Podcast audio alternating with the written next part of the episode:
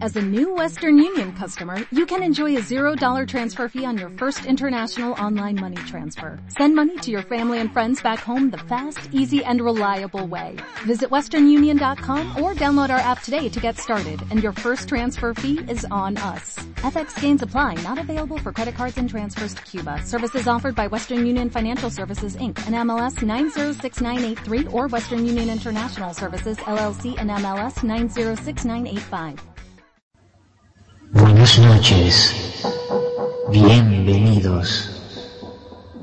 Esto es Clave 7.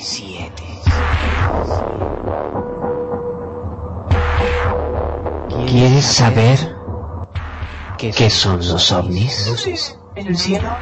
Si existen los fantasmas Fantasmas. O si la Atlántida El pasado perdido. no, es solo un mito.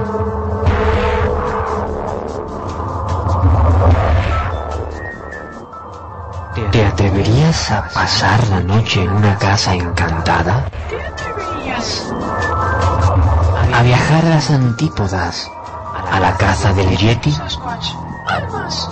¿O a adentrarte en profundas grutas en busca de? Intraterrestres.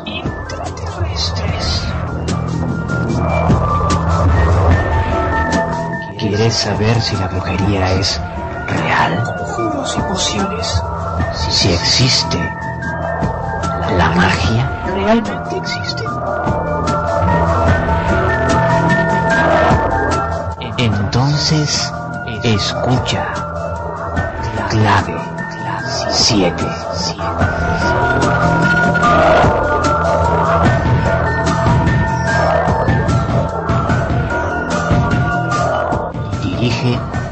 Fernando Álvarez. Presenta Sociedad Atlántica de Investigaciones Parapsicológicas, clave 7.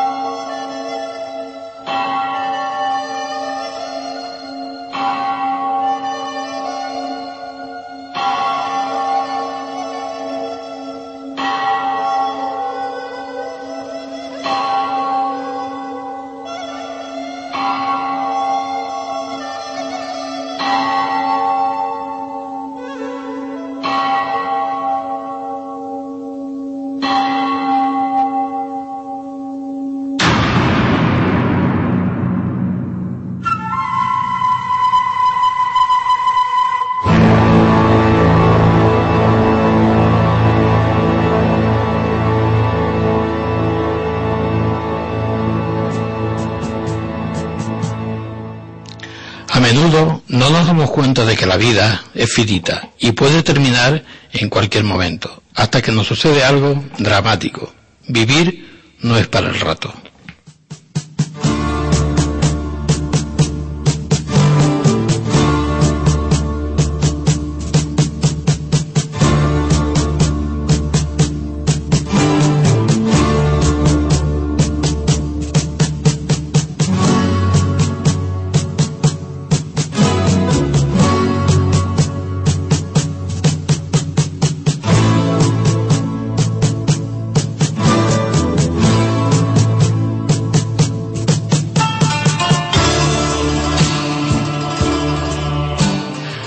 Vida no vivida es una enfermedad de la que se puede morir, repetía el eminente psicólogo Carl Gustav Jung.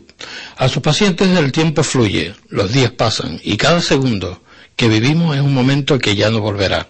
La vida, nuestra vida, avanza implacable, porque una cosa es estar vivo y otra bien distinta es vivir la vida. Una noche más un juego de palabras para comenzar una andadura radiofónica que durante 120 minutos nos llevará a comprender que no somos simples espectadores del tiempo y el espacio que nos rodea.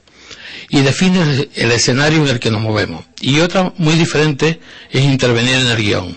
Esto es Clave 7, un programa donde solo podrás poderte perder de la realidad que nos rodea y mirar al mundo con otros ojos, con los ojos del misterio.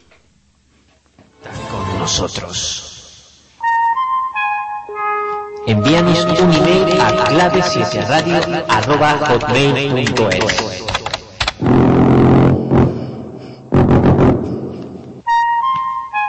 Búscanos en Facebook y en Twitter y déjanos tus comentarios. O participa en directo desde nuestro chat. Accede a través de clave7.blogspot.com. Únete a nuestro equipo de investigación por una noche.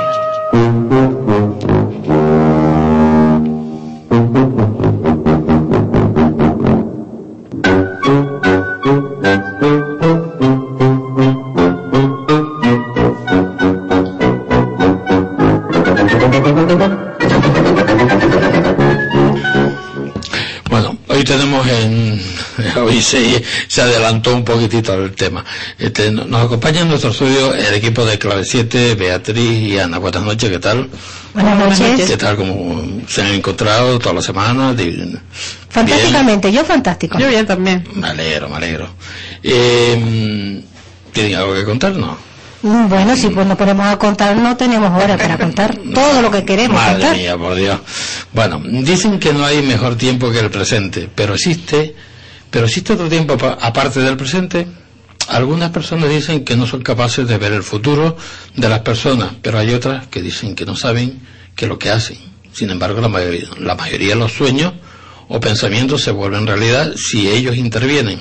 ¿Tendrán esas personas dones sobrenaturales o tan solo es un juego de la mente? Lidia Velasco y Begoña Mejía, buenas noches y bienvenida. Hola, buenas noches. ¿Qué tal? Buenas noches. Vamos a reírnos un poco que están ahí agarrotadas. Cuéntame, cuéntenme, a ver, ¿qué es esto de la evidencia, la premonición, eh, experiencias que han tenido que son bastante sorprendentes, lo que me han contado antes? No sé, ¿quién quiere hablar? Lidia, Begoña. Yo misma. Eh, esto me viene de pequeña, o sea, de que tengo yo uso de razón que pueden ser nueve años, ocho, nueve años, de ver eh, bueno, podemos decirlo, espíritus o personas eh, desde chica. Y bueno, lo vas viendo con los años, te tocan, te hablan, pero como eres niña, pues te, te asustas, te das miedo y no le encuentras explicación, se lo comentas a tus o sea, a tus padres y te dicen, ah, son niñas, eso, lo, eso es que estabas durmiendo, que lo soñaste. Y entonces van pasando los años y cada vez te vas dando cuenta que, que es verdad que, que lo estás viendo. Pero bueno, no le ponía tanta importancia. Hasta que me quedo embarazada mm, y ya ahí pedí, o sea, ahí veía personas que se me presentaban en mi habitación, no me hablaban, pero sí las veía paradas. Y entonces yo pedí que, claro, estaba embarazada y eh, la impresión ya era menos, ¿no? Pero le pedía que si me hablasen, me lo dijesen en sueños, porque eh, tenía miedo pues de perder a mi bebé Mm, un poco la impresión ¿no? del, susto. Y entonces, bueno, pues fueron pasando los años y, me hablaban en sueños, o sea, me, me contaban pues cosas eh, que podían pasar o me advertían de cosas. Eh, mm, por ejemplo, tengo un caso, por ejemplo, con mi amiga Elba, eh, que mm, en nuestro trabajo, pues ella me vino a ayudar y yo tenía un dolor muy fuerte en la espalda. Y entonces ella dice, bueno, pues cuando terminemos de trabajar, yo te hago Redkin. Pero bueno, se nos hizo muy tarde. Eh, y dijimos, mira, no, lo dejamos para otro día y yo mañana o pasado voy y me lo, y me lo hago. Y entonces, mmm, sin él va a contármelo, dice que eso fue después, eh, ella iba en el coche pensando, dice, bueno, pues puedo hacerle el Redkin a distancia. Mm Bueno, yo llego a mi casa, me acuesto, normal, me tomo mis medicamentos, me pongo mis cremas y me acuesto.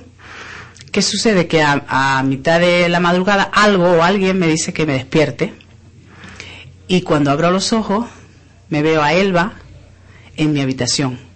Una figura como con un- una, camisola blanca. eh, y yo la miro y me dice ella, tranquila, que he venido a curarte. Y yo la sentaba con la cabeza, no le decía así, pero digo, pero estoy despierta. Yo me tocaba y digo, estoy despierta.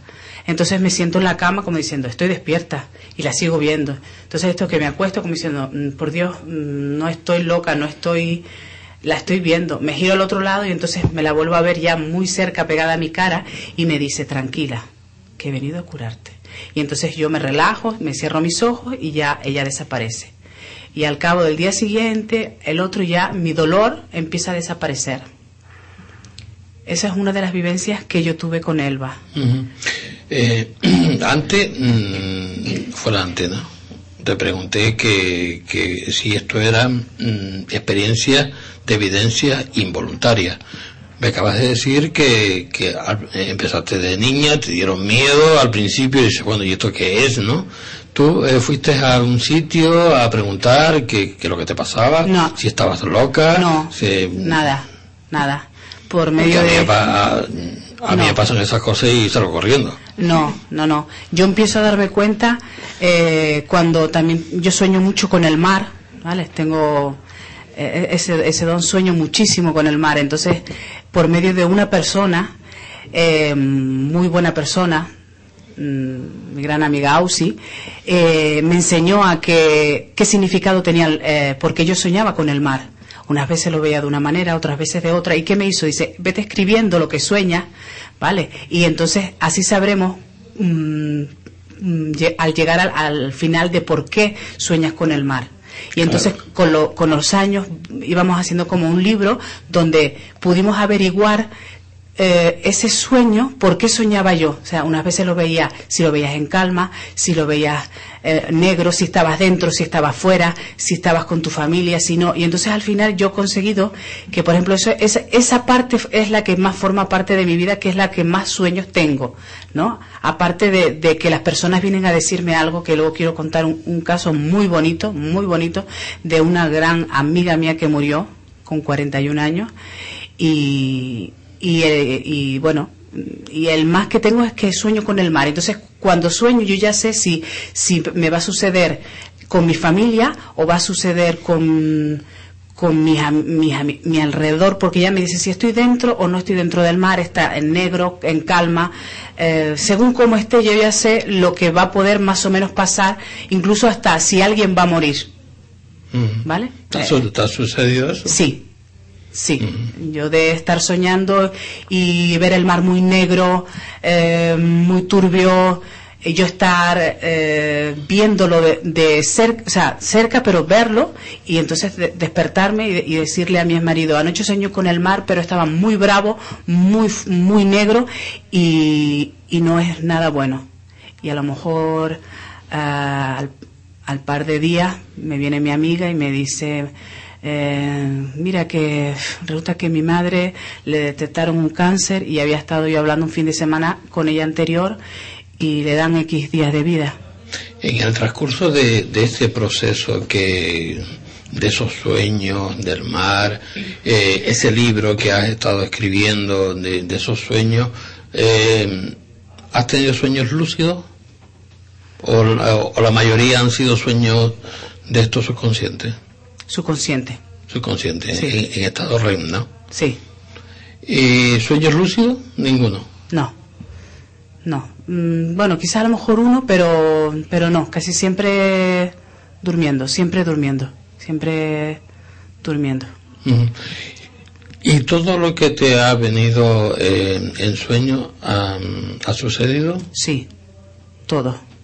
Y bueno, eso, eso lo puedes demostrar, lo puedes... Sí, eh, yo cuando, por ejemplo, mi marido, mi exmarido, mi cuñada, eh, por ejemplo, mi cuñada, hay una- un caso en sueños así, mm, mm, de soñar con el mar días anteriores y morirse su madre al par de días, eh, incluso verla a ella que me está hablando algo eh, y, y no entender lo que me está diciendo porque me los dice con tanta angustia y al día siguiente me, me llama mi hermano mm, por la mañana temprano, porque yo tengo un crío, temprano, y me comenta, o sea, yo me levanto, perdón, me levanto y le digo a mi hijo, Kevin, anoche soñé con Marimar, me quería contar algo, pero no sé lo que era. Y ya días anteriores había soñado con el mar, y se lo había dicho a mi, a mi marido y no sé lo que me quería contar, pero como muy angustiada. Eso era como a las 7 de la mañana. A las siete y media, ocho menos cuarto, me llama mi hermano. Y no, no me asusté ni me puse importancia, pero me dice, mira, mana, tengo que decirte algo. Dice que la madre Marimar se ha muerto. Y entonces yo me quedé, digo, ¿cómo va a ser, hombre? Y me quedo así. Entonces cuando cuelgo el teléfono, mi hijo me dice, mamá, ¿tú qué me acabas de decir? Que soñaste con Marimar y que te quería contar algo. Entonces cuando hablo con mi cuñada, dice, es que yo en la madrugada te iba a llamar, pero digo, ¿para qué la llamo? Para em, asustarla o preocuparla si no va a poder venir. O sea, que ella eh, en su subconsciente estaba hablando, o sea, que quería llamarme, pero yo ya lo sabía en, la, eh, o sea, en mi sueño. Lidia, no sueñes conmigo, no en el barco. Yo, yo nado mucho, pero... Ese es uno de ellos. Y, y el más bonito es el de que es el de mi amiga. Ese es precioso. Cuéntalo, cuéntalo. Ese es precioso. Ella eh, es mi amiga, Rosy. Eh, murió, bueno, le dio un infarto con 41 años. Y bueno, trabajábamos juntas. Y murió. Murió. Es que estoy intentando acordarme bien de, de- de todo el suceso. Y, y me pasó como mi cuñada que la veo en sueños, yo estoy durmiendo y me está contando algo muy desesperada, muy desesperada, pero no consigo comprenderlo porque me lo dice como angustiada, como, como con, con miedos, como advirtiéndome, ¿sabe? Y entonces yo me despierto por la mañana y digo, Dios, pero ¿qué me quiere, qué me quiere contar Rosy? ¿Qué me quiere contar? Y así pasan las semanas. Y entonces me acordé de la escritura manual. Digo, no, no consigo, incluso durmiendo le, pedí a Rosy, vuelve a hablarme porque no sé lo que me quieres decir. Y, y nada, un día estoy en casa tranquilamente y me relajo. O sea, llego a un punto que me siento en el sillón, cojo una libreta y intento hacer eh, meditación para poner mi mente en blanco, ¿no? Eh, llego a relajar, eh, voy respirando hasta llegar a un punto a, a meditarme y quedar mi mente totalmente en blanco sin escuchar nada de mi alrededor. Pongo mi mano encima del papel, o sea, de la libreta, y entonces empiezo a hablar, Rosy, ¿no? Rosy, mm, incluso le digo su nombre y su apellido. ¿Qué me querías contar? Que estabas muy angustiada. ¿Qué me querías contar? Y entonces empieza, me empieza como una pesadez en mi cuerpo, un, como que me empieza a invadir un, Un sopor. Sí, un peso, un peso, un peso, un peso, pero automáticamente como un peso y cada vez me va tirando más a la mano y entonces la mano empieza a moverse sola, sola. Primero va haciendo garabatos, rayas, no que no se ve nada, pero automáticamente empieza a escribir letras y entonces empieza a decirme nombres, no empieza nombres y me nombra los, los, nombres de sus hijos. Empieza por Miriam, eh, sus otros dos hijos, su- uno de sus hijos, Jacob, y el otro en la letra Josué, porque uno es Jacob y otro Josué. Y, y me quedo yo así, entonces me dice como, eh, mamá, y entonces yo ya me quedo como muy nerviosa y, paro porque ya es tanto la pesadez que, que me- no me podía mover, o sea, tenía como un peso inmenso en mi cuerpo, o sea, que me estaba como si me hubieran puesto plomo encima y entonces yo como un agotamiento y tuve que parar. Y ya me quedé ahí, no seguí. Nada, pasan las semanas y yo le sigo dando vueltas a la cabeza y a la hermana, que es un- una mejor una buena amiga mía, trabajamos juntas se lo comento. Llega un sábado y le digo, mm, pues mira, mm, Damari, tengo que contarte algo porque tu hermana me, me está diciendo algo y no sé el qué. Y le enseñé los papeles que había llevado con la escritura y la verdad que es muy bonito porque fue algo impresionante. Y en el trabajo terminamos de trabajar y yo veía que ya no se iba, que no se iba, que no se iba y me dice, Lidia, yo quiero verlo para poderlo creer, la escritura. Y si realmente mi hermana quiere decirme algo, dice, ¿tú, tú serías capaz de hacerlo delante de mía? Digo, sí, sí, me, sí, si consigo concentrarme, sí. Bueno, pues apagamos las luces, solo dejamos una luz tenue cerca de, de donde teníamos el mostrador y yo volví a relajarme, volví a relajarme, tardé como cinco, esta vez no me costó tanto, porque la verdad que, no sé, si es que ella estaba allí, que enseguida eh, dije, bueno, volví a decirle Rosy, tanda, ¿no? su apellido completo, le digo, tu hermana está aquí. Pues fue decir, tu hermana está aquí, y la mano hizo así, sola, o sea, muy rápido, muy rápido, muy rápido. Entonces ella estaba sentada y yo le señalé con la mano como diciendo, ven, que ya estoy escribiendo. Y yo tenía los ojos cerrados sobre del mostrador. Y yo escribía, escribía. Y entonces, con los ojos cerrados, iba escribiendo. Y entonces la oigo que hace, y entonces yo abro los ojos y escribe su nombre, escribe Damari. Y entonces ella se quedó como, se le rayaron los ojos. Y entonces digo, ¿qué me querías decir? Y entonces vuelvo a decir otra vez, Miriam, Miriam, cuidado, cuidado. Es que decía cuidado o cuídalo, Jacob, mamá. Y entonces ella me dice, nunca se me olvidará, dile a mi hermana si me quiere, que si me, si, si me quiere. Y ella y, y me contesta, mucho, mucho, mucho. Y entonces eh, vuelvo otra vez a decir Miriam, Miriam. Y entonces yo ya no pude más porque ya eh, ahí sí que ya o me desplomaba o, me, o, o era tanto la pesadez que ya paré. Entonces le dije, Damari, algo le está pasando a la niña, a Miriam, porque la nombra mucho. Digo, averigua qué es lo que le pasa. Bueno, pues eso quedó un sábado, pasa toda una semana y hasta el siguiente sábado viene ella y me dice, Lidia, tengo algo que contarte.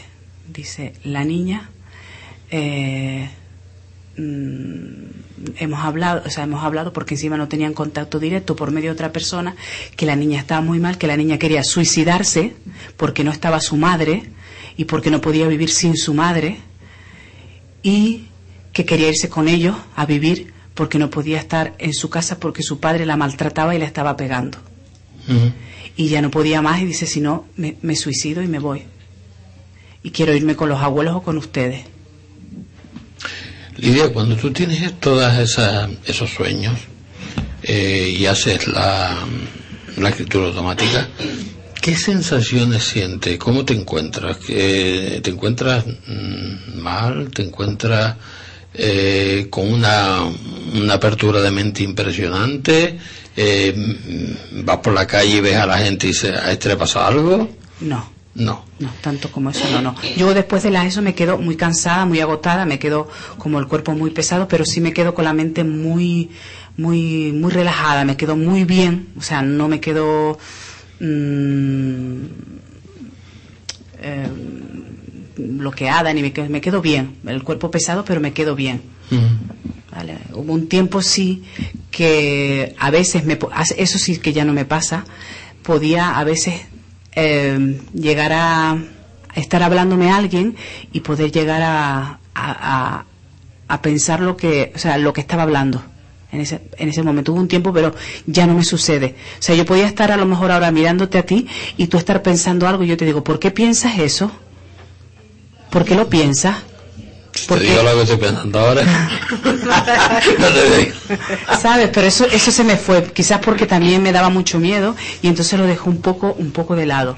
Pero ya te digo, entonces, ¿qué pasó? Que Rosy me estaba pidiendo ayuda con su hija porque mm, sabía que su hija le podía pasar algo y podía morir o, o- o- o- o la niña iba a cometer una locura. Entonces me estaba Rosy pidiendo ayuda. Y gracias a eso pudimos sacar a la niña de ahí y ahora mismo está con los abuelos y con sus tíos. Lo sacaste adelante. Sí. ¿Ves? Sí, yo quería preguntarle a Lidia, cuando se te presentan estos seres o los entes estos, ¿es para que tú los ayudes a algo o para decirte, eh, avisarte de que algo va a ocurrir o, o que... Ve, a veces me, me, me, me dicen para que les ayuden algo, como este caso, y otras veces eh, me advierten de cosas. ¿eh? Me advierten de cosas, de, pues por ejemplo, mm, a veces me lo interpretan, a veces me lo interpretan con el mar, con, con el mar. Con el mar se te... Se me presentan a veces con el mar, otras veces me, me dicen, por ejemplo, eh, pe- personas de, de una cuñada mía que estuvo entre la vida y la muerte, ¿vale? Que una peritonitis casi se va, o sea, casi se va porque la tuvieron que abrir de arriba abajo.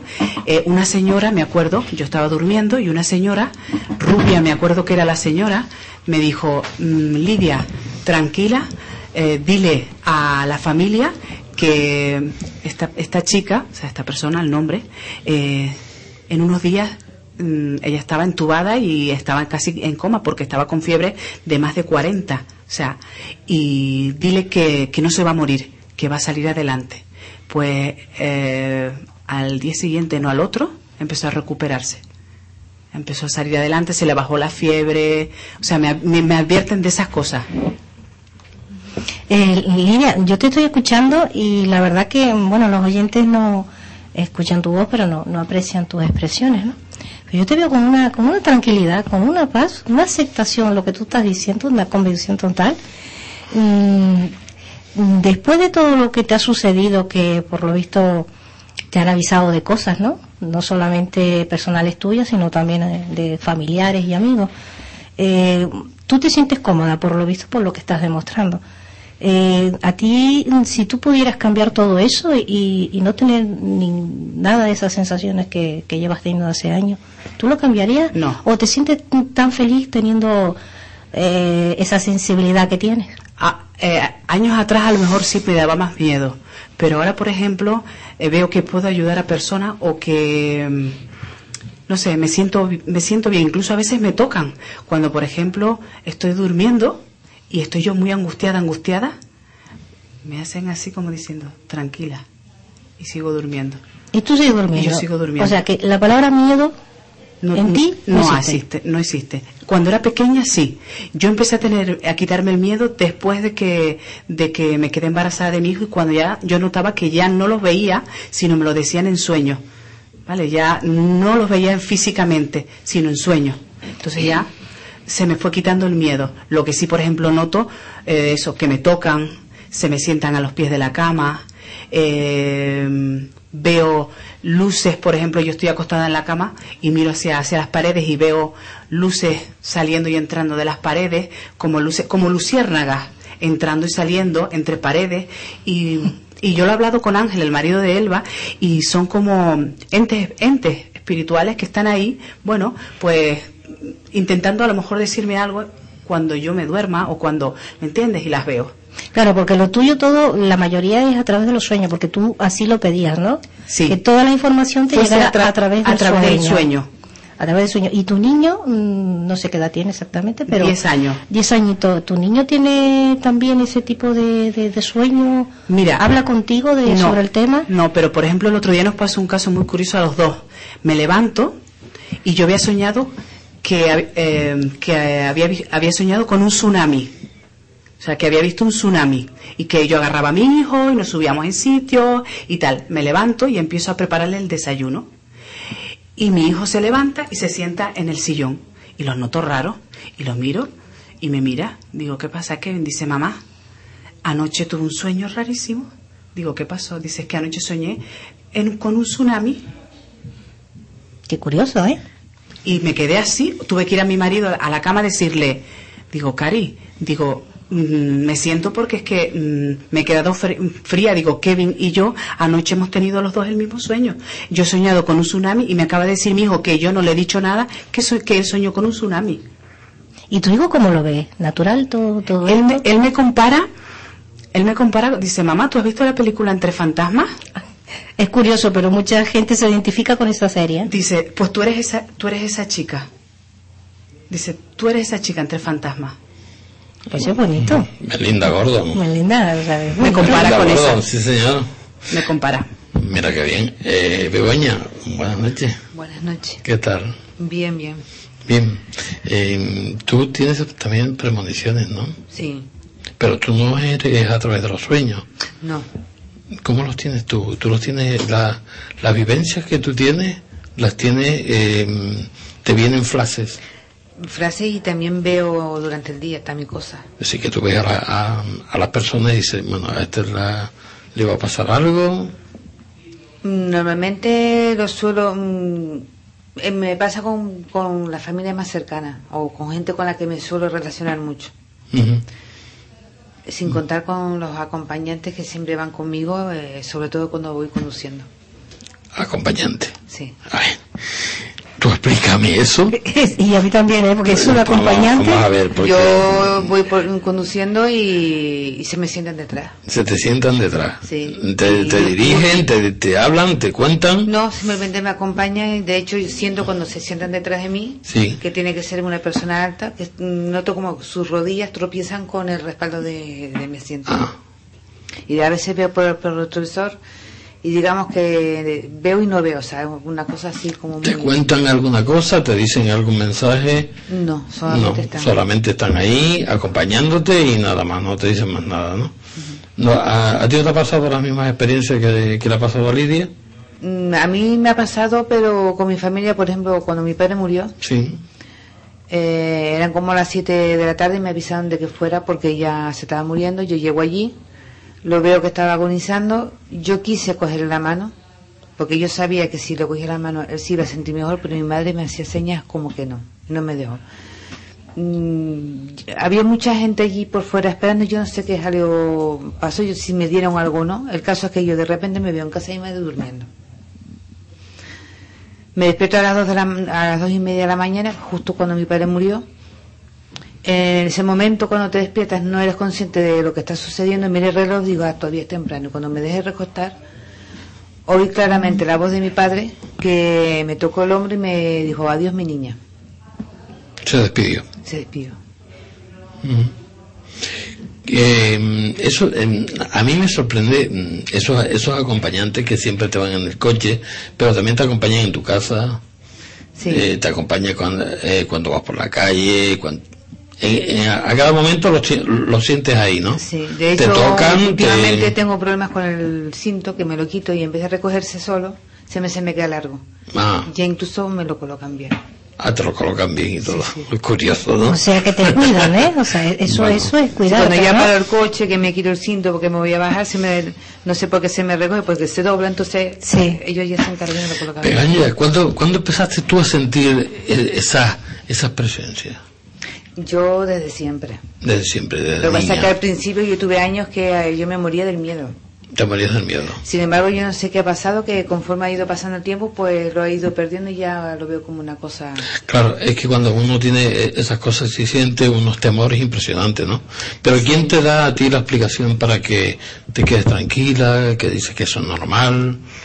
Con personas que les pasan cosas como a mí, o más, ¿no? Si tú le dices, "Mm, tengo estas presencias aquí al lado que, que ya han y no sé lo que es. miedos, que tienen más conocimiento, entonces claro, hablas y y aparte de eso que en el caso mío me dé miedo o no me dé miedo, está, me pasa. te pasa. Mm, lo que ha contado Lidia, esa experiencia que ella ha contado, eh, ¿a ti te ha pasado alguna cosa parecida? Yo he tenido sueños, pero de cosas que me van a pasar a mí. que te van a pasar a ti? Y de hecho se me han pasado.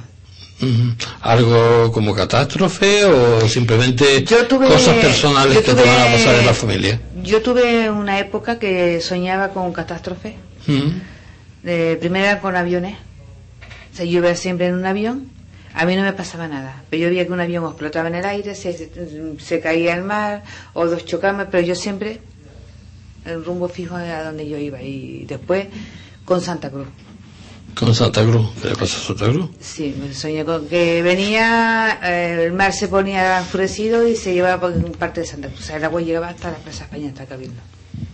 Menos mal, yo vivo un poco más arriba. Por si acaso. Pero eso era una cosa que se me repetía y, y inclusive soñé con el parque marítimo. Antes de que la gente supiera que lo iban a construir, antes de que se anunciara. mm, Yo soñé que había un parque en Santa Cruz muy mm, así con piscina. Entonces yo estaba, era un día soleado, la gente se lo pasaba genial. La única angustiada allí en ese parque era yo. Y yo, era angustiada buscando a mi hija. buscando a mi hija porque yo sabía que la tenía que encontrar y me tenía que ir de ahí, pero pitando. La encuentro y me voy, me alejo y miro hacia detrás y veo cómo empiezan a venir las olas y, y la gente pues muere ahogada y, y el parque se desaparece.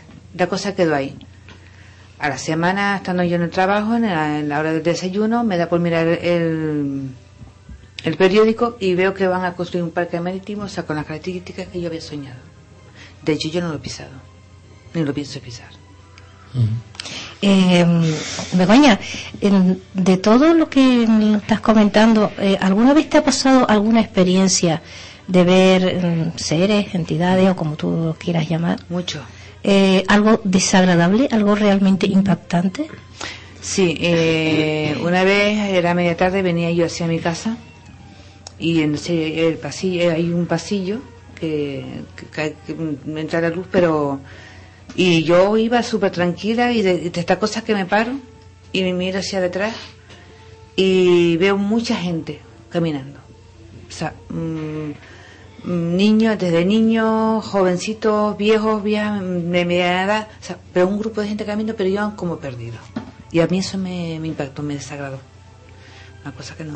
Pero molestarte a ti directamente, que tú hayas sentido algo que tú no quieres y que te, y que, que te hayan hecho. Bueno, me han traspasado, sí. Ajá, a eso iba yo. Era algo que, bueno, para ti fue, me imagino que algo desagradable en ese Eso, momento, no, ¿no? eso no me gusta a mí que haga, no me gusta. Pero llegaste a hacerlo, o sea, una vez lo sentiste, nada más. No, no, lo sentí varias veces. Varias veces. ¿Y cómo reaccionas tú cuando te sucede una cosa de esa? Porque vamos, a mí me sucede y yo no sé lo que haría, pero... Termino enfadándome. O sea, que tú te enfadas. Pero no detestas saber qué es lo que te ha traspasado, si es alguna persona conocida. Normalmente no son personas conocidas.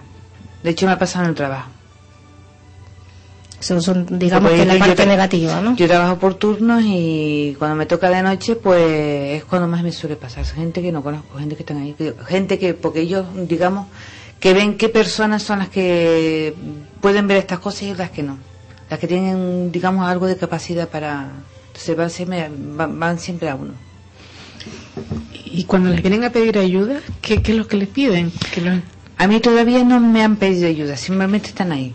Y, y a Lidia, cuando te piden ayuda, ¿qué es lo, lo que te piden? Bueno, Lidia también estaba diciendo aquí que ella le había pasado algo, mm, algo desagradable, ¿no? Sí, eh, hace ya muchos años, mm, pues no me acuerdo qué edad tendría, pero de estar acostada y de repente, bueno, me despierto y veo, yo siempre he tenido un problema, le tengo miedo a la oscuridad, he tenido que dormir toda mi vida con que yo vea claridad, ese es un problema que no he podido superar, Eh, yo no puedo dormir a oscuras, totalmente a oscuras, que no vean, que yo abra mis ojos y no pueda ver.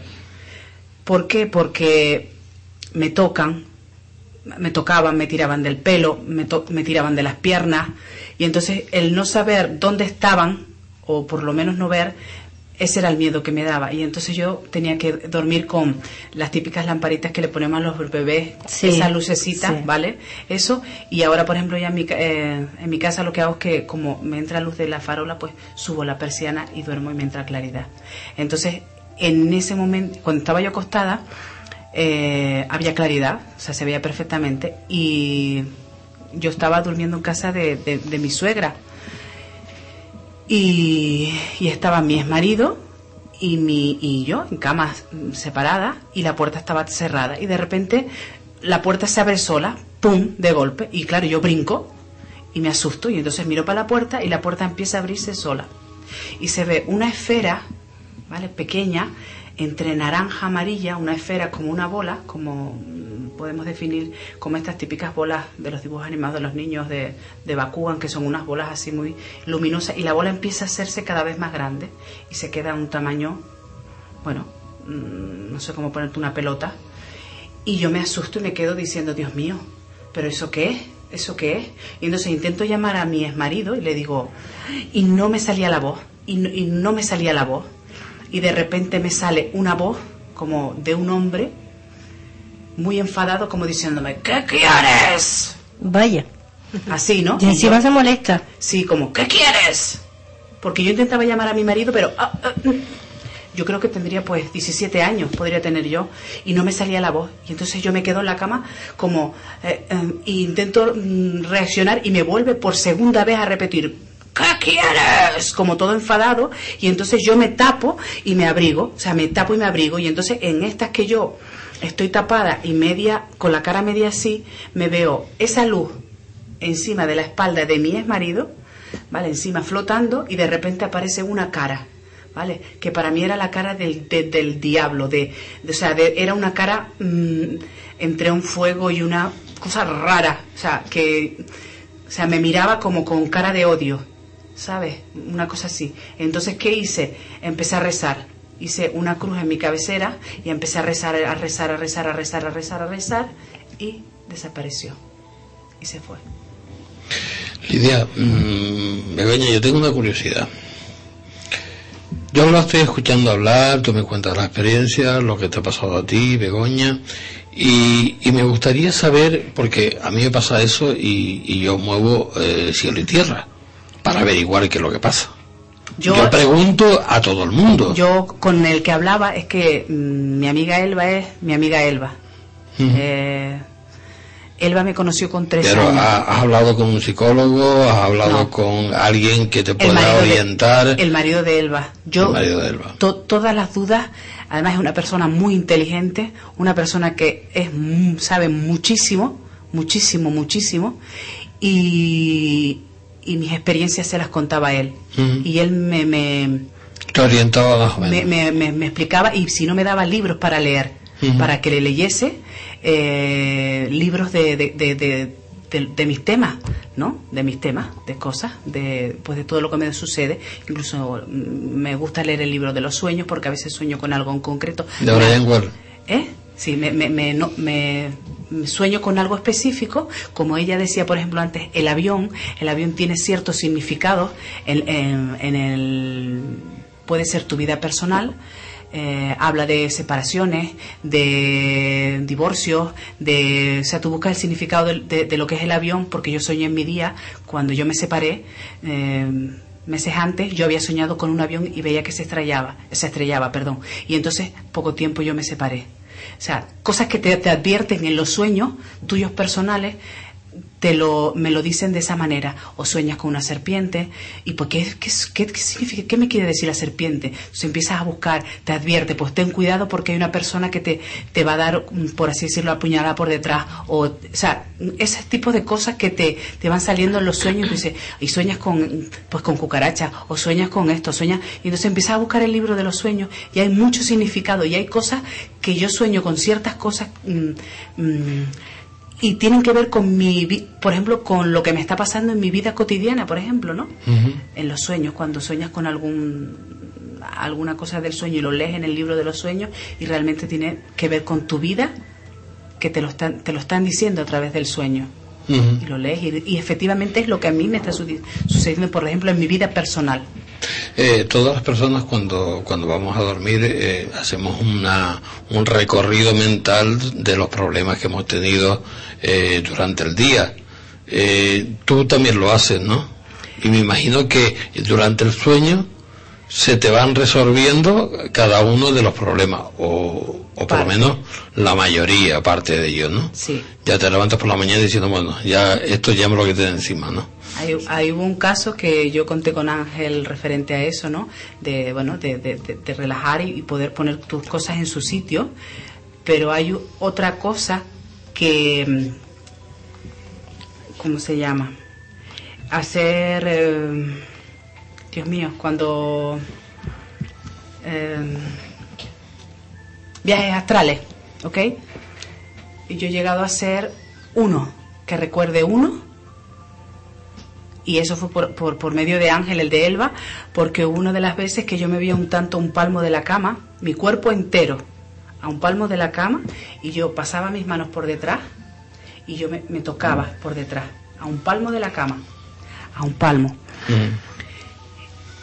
Y de repente, ¡pum!, caigo, porque me asusté. Pero en uno de los casos tengo una amiga, María, me acuerdo, que me relajé tanto, tanto, tanto que digo, bueno, voy a intentar a ver si puedo hacer un viaje astral porque me gustaba, eso me gusta, me gustaba, lo del viaje astral, y yo hablaba con Ángel, el de Elba, porque me había pasado eso y Ángel me dice, eso que ibas a hacer un viaje astral, pero no llegaste y te dio miedo y volviste. Pero si te concentras y lo llegas, lo haces. Bueno, pues una noche me relajo, empiezo y me y como que me quedo en trance. ¿Y dónde quiero ir? Le digo, quiero ir a casa de, de mi amiga María. Y yo me veo en el comedor de la casa de mi amiga María, donde está ella sentada en un sillón y su marido en el otro. Ella llorando y el marido eh, viendo la tele y él sentado en un sillón redondo que tienen. Y yo la miraba y ella estaba con los pies encogidos y así. Y fue cuestión de segundos. Al día siguiente la llamo y le digo, María, tengo algo que contarte. Digo, mm, digo, tú anoche estabas, mm, era de noche, no te puedo decir la hora porque no, no sé la hora, pero tú estabas en el comedor de tu casa, sentada en la esquina de ese, del sillón, con las, con las piernas mm, eh, y los brazos doblados, o sea, en posición fetal, por así decirlo, ¿no? Cerrada, y tu marido en el otro asiento redondo giratorio, y tú estabas llorando. Y se quedó callada y dice, me estás vacilando, ¿no? Digo, no. Digo, porque es que anoche yo te vi así, se, me, me relajé tanto que hice un viaje atrás y te vi en el comedor de tu casa así, y estabas llorando. Dice Lidia, es cierto lo que me estás contando. Es cierto. Curioso. Begoña, tú antes me estabas hablando so- sobre una vida pasada que tuviste, ¿no? Sí. Y que la está, eh, y tiene una conexión con, eh, Con personas de aquí, con de- personas actuales. ¿Me lo puedes contar? Sí, vamos a ver. mm, Yo ya cuento lo que fue lo que fue mi vida así a rasgos general, lo que yo yo vivía en Francia. Recuerdo que vivía en Francia, ve- veo cómo es la calle donde yo vivo, que es una calle ancha. Mm, A su vez las aceras son anchas, hay, rejas, y entonces mm, tienes que abrir la reja para ir a la puerta de tu casa, que hay un pasillito con jardines a los lados. Mm, Yo me, me acuerdo que yo siempre estaba sola porque mi marido viajaba, se pegaba largas temporadas fuera y yo asistía a unas reuniones para hablar precisamente de este tipo de temas, donde nada más que éramos dos mujeres y el resto eran hombres. Eh, esa mujer que estaba conmigo eh, es una psicóloga que me dio clases eh, cuando estaba yo estudiando. Y Mire, bueno, yo es que me morí con lo que llaman ahora violencia doméstica. O sea, mi marido llegó un buen día de, de viaje, yo llegaba de esa reunión y empezamos a discutir. Sé que recuerdo que empezamos a discutir y de repente me veo en un tanatorio, me veo yo, mm, o sea, muerta en, la calle y, la- gente verándome y yo como que miraba aquello como diciendo, como que ya no, o sea, pierdes interés, ya no, como sabes que eso ya pasó, ya no, eh, con esa vida no tienes nada que hacer, ¿no? Me llamaba María Antonia. Eh, la verdad que esa vida siempre era lo mismo, ¿no? El caso es que yo trabajaba en Agomera, un contrato que tuve con el Servicio Canal de Salud, todavía en el Centro de Salud, y entonces estaba un día en consulta con el médico, estábamos revisando las bajas, y yo tenía la costumbre que cada vez que me equivocaba yo decía, ah, caramba. Y empecé, lo dije como cuatro o cinco veces, hasta que el médico se gira y me dice, ah, caramba decía María Antonia y en Francia. Yo me quedé, como diciendo, mira. Otro día estaba en Santa Cruz, cogí un taxi para ir a casa de mi madre y el hombre me miraba mucho por el, por el retrovisor. Hasta yo, ¿qué, le pasa a este, no? Verme a mí por el, por el retrovisor. Mm, me para, se para, digo, aquí me, me voy a bajar, mm, dígame cuánto es. Se mira, se gira y me dice, ay, mi niña, si todavía tienes la marca en el cuello.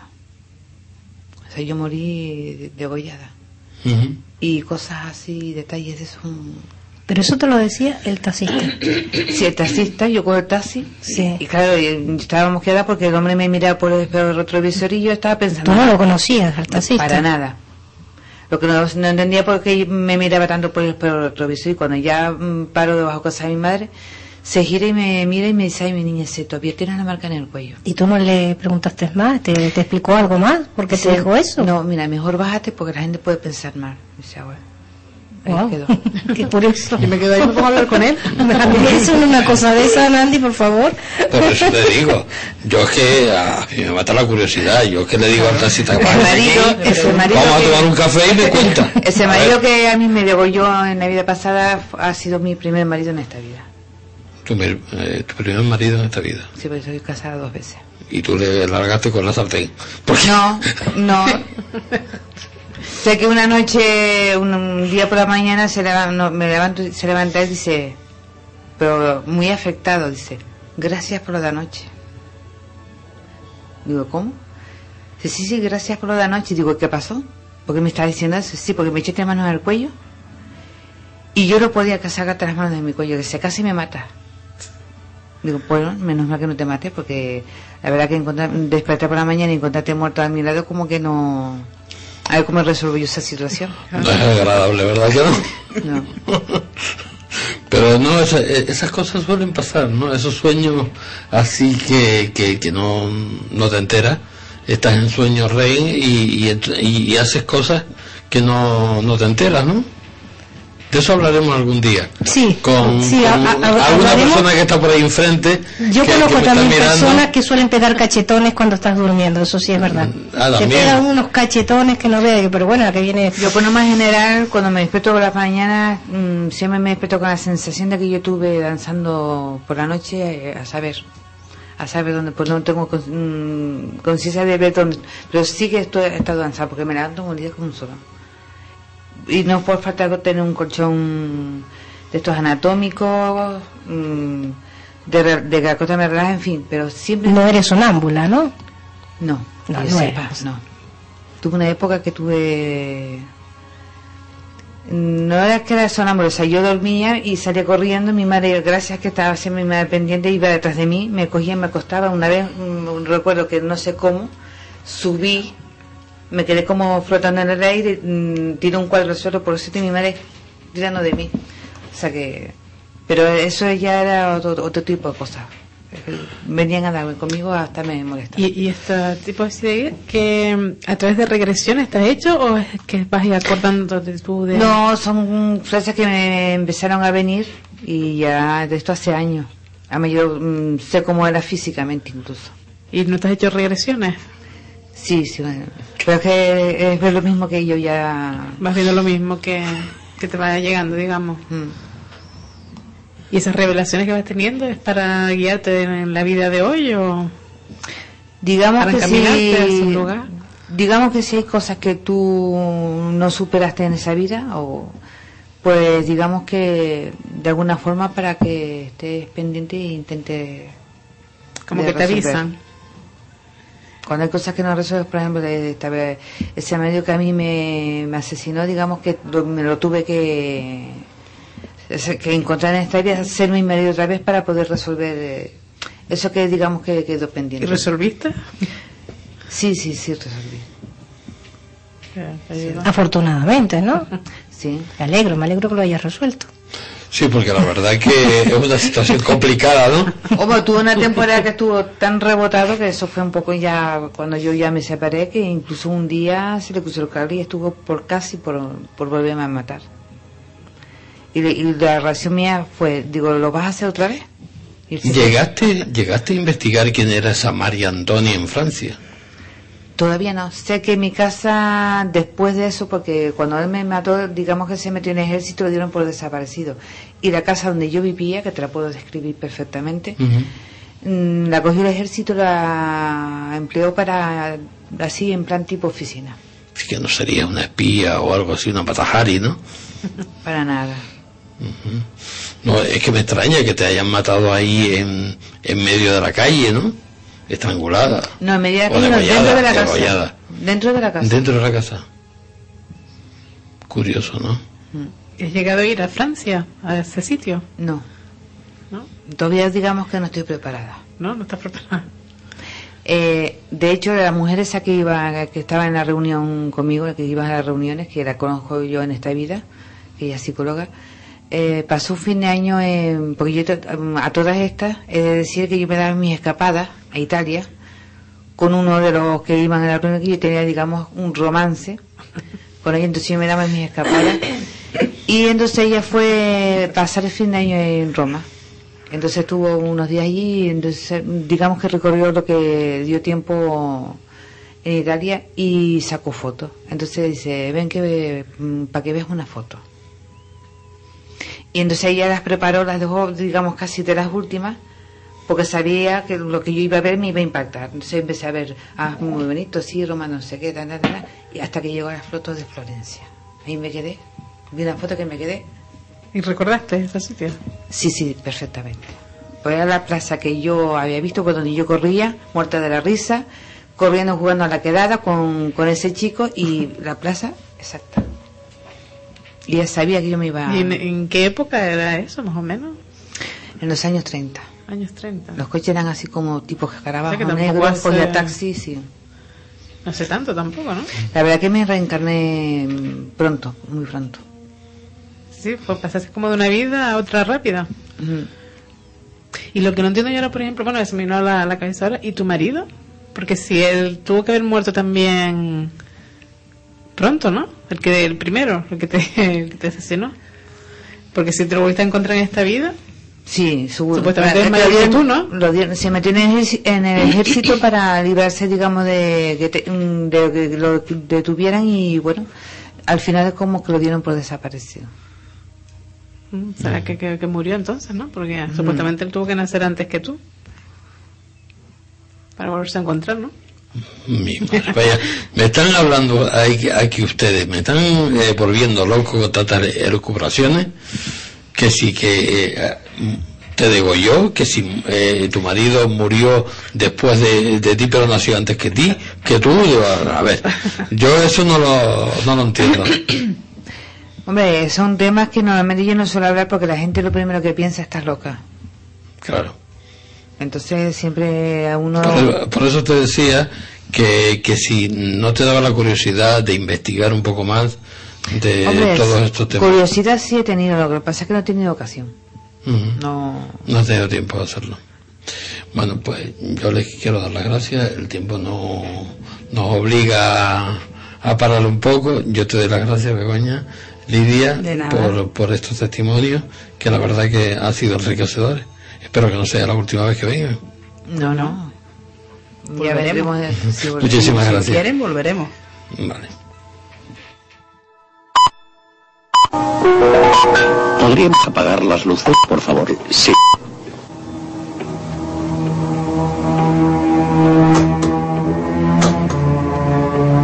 Gracias.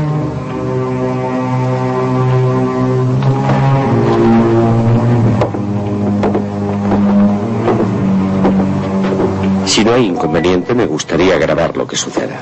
Sí, sí, por supuesto. Así estamos bien, señor Russell. Siéntese ahí, por favor. Sí, sí, perdone. Yo me sentaré aquí.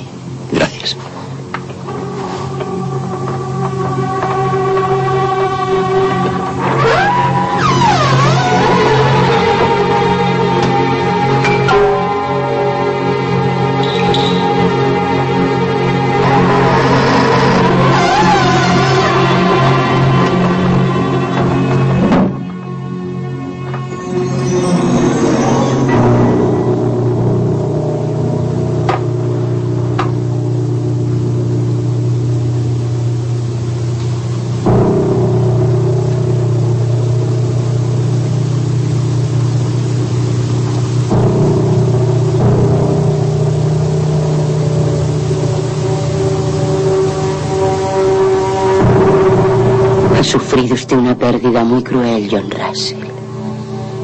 Ha perdido a su esposa y a su hija. La presencia en esta casa se está acercando a usted a través de esa pérdida. La presencia aquí es muy fuerte.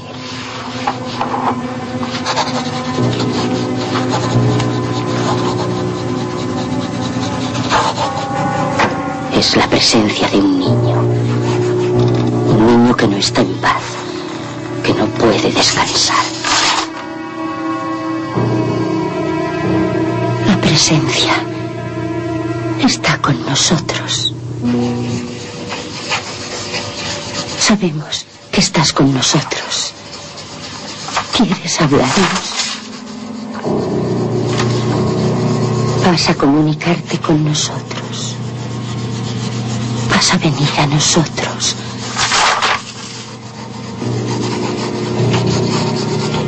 Vas a hablar con nosotros.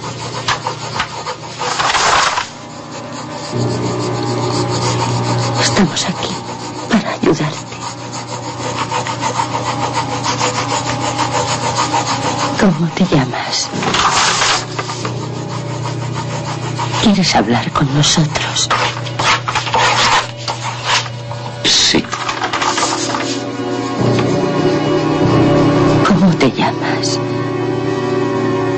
Eres la niña Cora. Eres la niña atropellada por el carro del carro. No. ¿Cómo te llamas?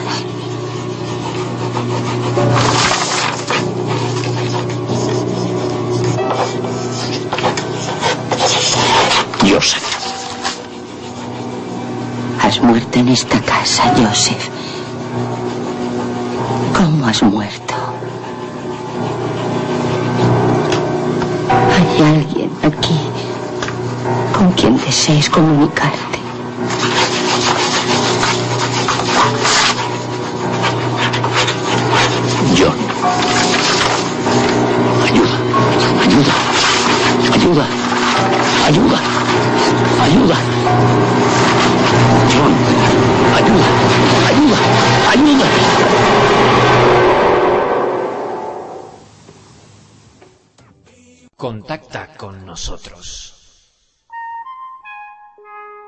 Envíanos un email a clave7radio@hotmail.es.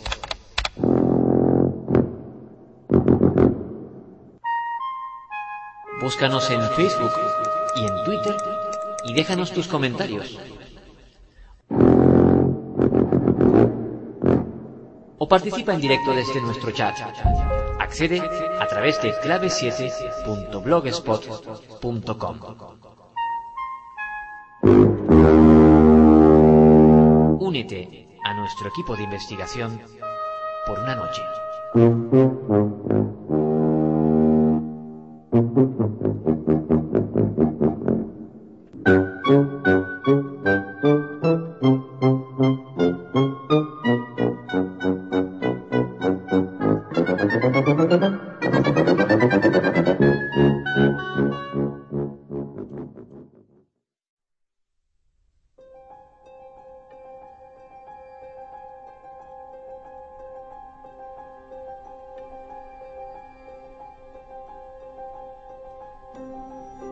Revista digital Clave 7.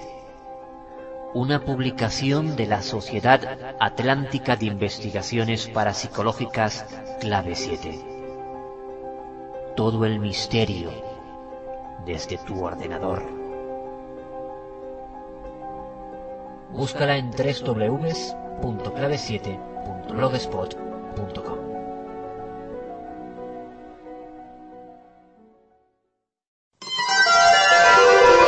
Bye.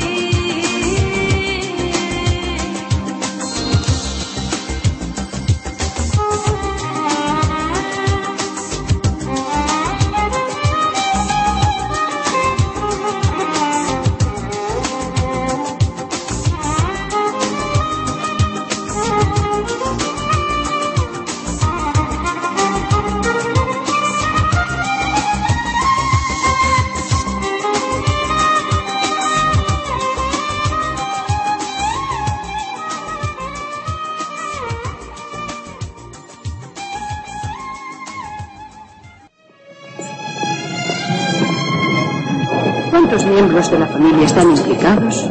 ¿Y cuáles son sus edades? Pues Dayan, mi mujer, tiene 31, 32, perdón. Mi hija mayor, Dina, tiene 16. Robert tiene 8. Caroline, Caroline. Cinco. ¿Ha habido alguna publicidad sobre estos sucesos? absolutamente ninguna. ¿Cree usted que podrá conseguir que esos fenómenos extraños no se divulguen? Eso es lo último en el mundo que quisiéramos. Ni siquiera hemos ido a la policía. ¿Eh? ¿Aceptaría su familia una investigación de esas alteraciones por alguien que pudiera efectuar observaciones directamente? Doctor Alex, a nosotros no nos importan las alteraciones. Los ruidos, las luces, los gritos, y la música. Solo queremos recuperar a nuestra hija.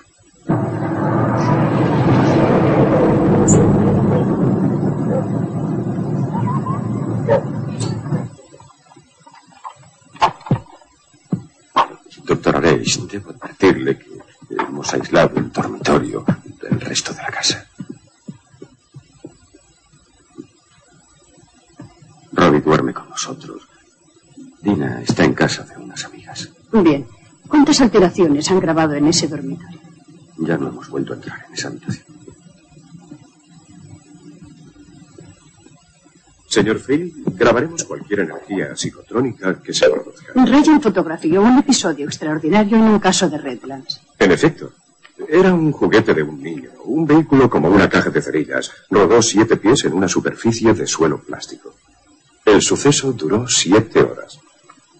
¿Siete horas para qué? Para que el vehículo completara la distancia. Claro que eso no lo registra el ojo humano, pero lo he filmado en cámara de proceso lento. Es fantástico.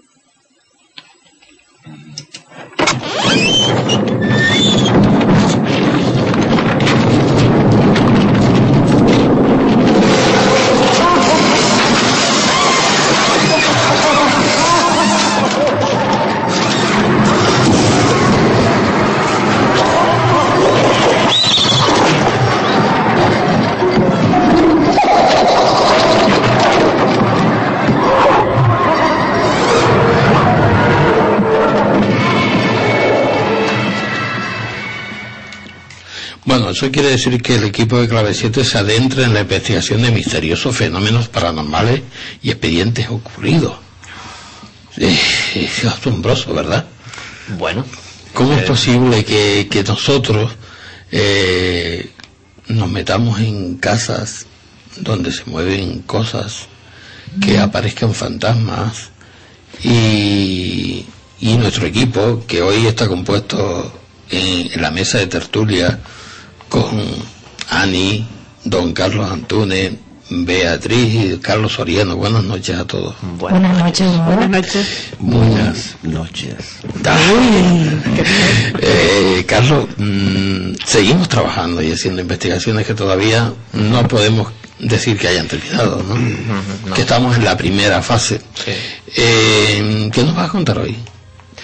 Bueno, hoy va- le vamos a contar eh, principalmente el, por una parte el testimonio de eh, un testigo de una de nuestras últimas investigaciones, una persona que ya estuvo en nuestro programa y lo contó directamente, pero eh, teníamos pendiente de hacer una segunda visita a su casa y llevar todo el equipo técnico que, posee Clave 7, un poco para eh, corroborar, que es lo que prácticamente hacemos siempre, por los fenómenos que la señora eh, nos manifiesta. Porque es lo que hacemos nosotros, llevar eh, aparataje técnico que, como digo, siempre no es susceptible de, vamos, no se deja llevar por la sugestión, porque es, un, es frío, es calculador, o sea, es tecnología, y un poco tratamos de corroborar pues, el testimonio de la, de la testigo principal. Y quisiera un poco relatarte eh, pues el testimonio principal de este asunto. Nuestro testigo no quiere revelar su, verdadera identidad. Nosotros le hemos puesto un seudónimo que es Verónica, y así la llamaremos para identificarla. Eh, para dar señas básicas de ella, hay que decir que es profesora, de profesora docente. tanto de ciencias, además es licenciada en, biología y en química. Eh, lo quiero dejar claro porque es una persona eminentemente pragmática y, siempre tiene una misión eh, científica. Nunca, ni siquiera en su juventud, estuvo eh, cercana, digamos, a, nada relacionado con este tipo de, con este mundillo de- del misterio ni nada por el estilo. Quizá nos confesó un momento algún pequeño roce con, con, con el espiritismo, pero nada, nada cercano, algo que decía ella que era, pues, no sé si eh, algún familiar suyo, pero que ella nunca, nunca le hizo ningún caso. Eh, casi el, la historia principal de este asunto comienza en torno al año 2004. En ese año ella vivía en la localidad de Bajamar, que se encuentra, es una localidad, por si nos escuchan, eh, desde Península, eh, un pequeño pueblo, bueno, pequeño, ya bastante grande, del, eh, del norte de la isla, que eh, es un pueblo turístico principalmente. Ella vivía en un hotel, un hotel que posteriormente fue reconvertido en apartamentos. Y allí empieza a vivir una serie de situaciones extrañas. En esa vivienda de pronto, y de manera casi espontánea, empieza a sentir eh, sensaciones eh, muy opresivas. Incluso eh, llega a, notar una serie de marcas extrañas en la piel. Pero quisiera ponerles que escucharan un pequeño audio en el que ella cuenta cómo eran ese tipo de experiencias allí en el hotel ese de, de Bajamar. Y entonces empecé a inves- a investigar cosas del hotel, ¿sabes? A ver si algo me decía algo del hotel. ¿Tú vivías en el hotel? Sí, en Ah, fue hotel, luego lo hotel, que vivían alemanes ahí, vivían alemanes, todos eran alemanes. Y entonces me enteré que hacían cosas, ¿sabes? Que estuvieran ahí para hacer cosas así y tal, me embajarachi y cosas de eso. me enteré abajo. ¿Qué? Espiritismo, por sí, ejemplo. espiritismo, cosas de esa abajo. En ese hotel. Es que tenía una amiga allí. Y que había muerto niños, no sé qué, me dijeron algo de eso. Sí. Pero la gente tampoco hablaba del tema, o sea, la gente que estaba eran alemanes, ya estaban todos vendiendo, y los que era gente nueva que llegaba. Pero la gente duraba poquito tiempo, te lo digo ya, todo el mundo vendía y se tiraba de ahí. Una amiga mía estuvo en ¿eh? un hotel y se fue, iba, en tres meses se- duró, porque se levantaba con lo mismo, cosas rodadas. Bien, eh, ella hace referencia al hotel en el que vivía. Al parecer, ella empezó a vivir ese, ti- ese tipo de situaciones. eh, además, aduce que en ese hotel, en, esa, en, la, en la casa en la que vivía, empezaron a aparecer una serie de marcas extrañas en los muebles. Marcas que parecían, ella nos enseñó una fotografía, que parecían, eh, por- para que los oyentes se hagan una idea, es como cuando tienes las manos manchadas de cal o de, o de tiza, y tocas al- a una superficie y se queda la marca así blanca, o algo Sí. parecido. Eh, mm, aparecían pues eh, parte de mobiliario, cambiado de sitio, una serie de circunstancias muy extrañas. Entonces se puso a investigar qué es lo que cuenta y descubre que eh, antes, eh, cuando era hotel, ella vivía en ese momento, cuando ella vivía allí era un, había sido reconvertido en, apartamento, pues, pues cuenta lo que acaban de oír. Eh, se habla de que se había un- una serie de grupos que realizaban una serie de prácticas un tanto extrañas en ese lugar. No sabemos si tiene relación y si de algún modo u otro activa toda esta historia. El caso es que eh, ella aduce que eh, de pronto, que es lo que más le asusta, eh, empieza a tener, a ver en su piel una serie de marcas, marcas que parecían manos, parecían dedos. Ella dice que, que esas marcas tienen un aspecto como, ella lo describe como yodado, como si fuesen amoratadas, pero que no dolían. En principio le aparecían a veces de manera espontánea en, en los brazos y en unas ocasiones le aparece incluso en los pies. Eh, ella cuenta una circunstancia determinada en la que, bueno, eh, descubre ese momento en el que dice que se levanta en la madrugada y tiene que hacer una llamada determinada a un amigo, eh, porque en ese momento ese, ese amigo en concreto estaba en el extranjero y bueno, por el cambio de horario pues se levantó a pasar hora. Y dice que pues sentada en el sillón de una manera determinada, cruzando las piernas, pues se da cuenta de que sus pies están eh, completamente amoratados. Y no sabe por qué. Pero es mejor que lo, que lo cuente yo que lo cuente ella, que, que tenemos su testimonio, que lo grabamos eh, la noche de la investigación. ¿Y cuándo te diste cuenta tú que era algo fuera de lo normal?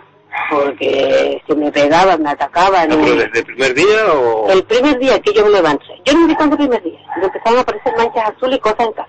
Pero tú ah, pues me habré manchado con algo, tal explicación. Pero cuando empezaron a salir las manchas en los pies, que cuando yo me voy y miro y tiene la misma mancha. Y ¿Fuiste al cuando, médico? eh, no. No me atreví al médico para mostrarle eso. ¿Por qué? O porque me, me daba, me daba ¿Manchas en la piel? Sí, pero eran los dos, entonces yo no ¿Y se quitaban con lavarte? No, no, no. Tuviera un montón de tiempo. ¿Y no te dio por ir al dermatólogo? No, porque éramos las dos. Y yo esa, misma noche que me levanté a las 3 de la mañana, que iba a llamar a Antonio por teléfono. Estaba en Nicaragua, entonces yo me levantaba a tal hora para llamarlo por teléfono. Y yo los pies cruzados y cuando lo veo, ¿qué coño es esto? Que me hago así, no estoy soñando. Y, voy a mirar aquí, y entonces ya me puse los nervios.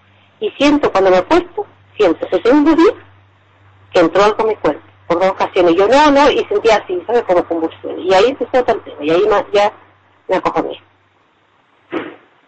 ¿Y antes de eso nunca habías, habías tenido contacto con temas de estos? ni No, hablabas nada? Yo ni- sí no creía en el tarot.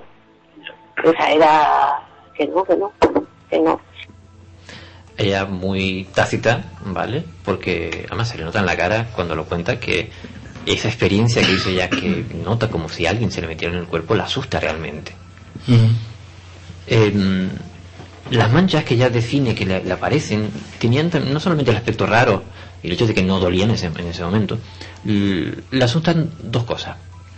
La primera que le asusta es que ella descubre que su hija, esa misma noche, eh, le aparecen las mismas marcas en los pies. Esas manchas eh, entre azul y morado. Cosa que ya la aterra. Y en segundo lugar, eh, dice ella que cuando se bañaba, cuando se duchaba, esas manchas como que quemaran cuando entraba en contacto con el agua. Una cosa muy, muy extraña. Pero bueno, eh, allá por el año 2005, ella hace un cambio de residencia y se eh, muda con su hija a la laguna, la vivienda en la que nosotros realizamos la investigación. Es una casa muy antigua, una casa, eh, hemos podido ver la- una de las escrituras originales, se remonta a la construcción del año 1902, o sea, tiene, tiene historia. Y ella ha podido recoger un poco por, eh, por, por todo el trasiego que tuvo que sufrir, se pegó casi dos años para conseguir la, la escritura de la vivienda y para conseguir eh, vivir allí. Eh, pues, Sí, porque ella echó abajo la casa y la volvió a reconstruir. Sí, sí, exactamente. Pues en todo ese tiempo ella pues entra en contacto con algunos familiares y descubre que durante la historia de esa, de esa familia hubieron muchas trifulcas familiares, problemas de herencia eh, y una serie de, de- peleas, incluso eh, alguien le llega a decir que en algún momento determinado eh, alguien recibe un disparo en esa, en esa vivienda. Pero bueno, ella comienza, entre otras cuestiones, a notar que esos fenómenos que ella vivía en esa otra vivienda no se van, siguen en esta casa. Es más, siente en, en ocasiones como que es agredida. Pero si ya no le asusta, si ya le asusta eso, perdón, ese tipo de, situaciones que ella vive, más le asusta cuando su hija empieza a, contar una serie de cosillas extrañas. Hace referencia a que, eh, en principio ella empieza a ver eh, en la hija una serie de dibujos, en la que dibuja una serie de niños muy bien detallados, eh, con, bueno, la madre le preguntaba y, la chiquilla le decía que esos ni- la chiquilla para que no tenía unos siete años. Eh, esos niños eran niños que vivían en esa misma casa con los que ella jugaba, una especie de amigos invisibles, pero en vez de tener uno, tiene una familia completa. El caso es que también hacía referencia la niña a la abuela, una señora a la que no conoció, cosa curiosa, había muerto hace unos años antes, y, que decía que la abuela pues también jugaba con ella de vez en cuando. Una cosa que, bueno, eh, eh, a ella la, a, Verónica pues la achacaba la imaginación de la niña, pero la niña solía decirle cosas muy muy curiosas. Una, ella contó que dice que una mañana en una de las habitaciones de la casa estaba la niña y, y la llama, ella acude y la niña le dice una cosa así como, eh, mamá, la abuela te manda un beso. Claro, ella se queda fría como diciendo, bueno, vale, imaginación de la niña. Pero lo curioso es que esa, la imagen de esa señora, de, de- de la que ella llama la abuela, es una imagen que ella nunca conoció, o sea, nunca conoció a su abuela físicamente.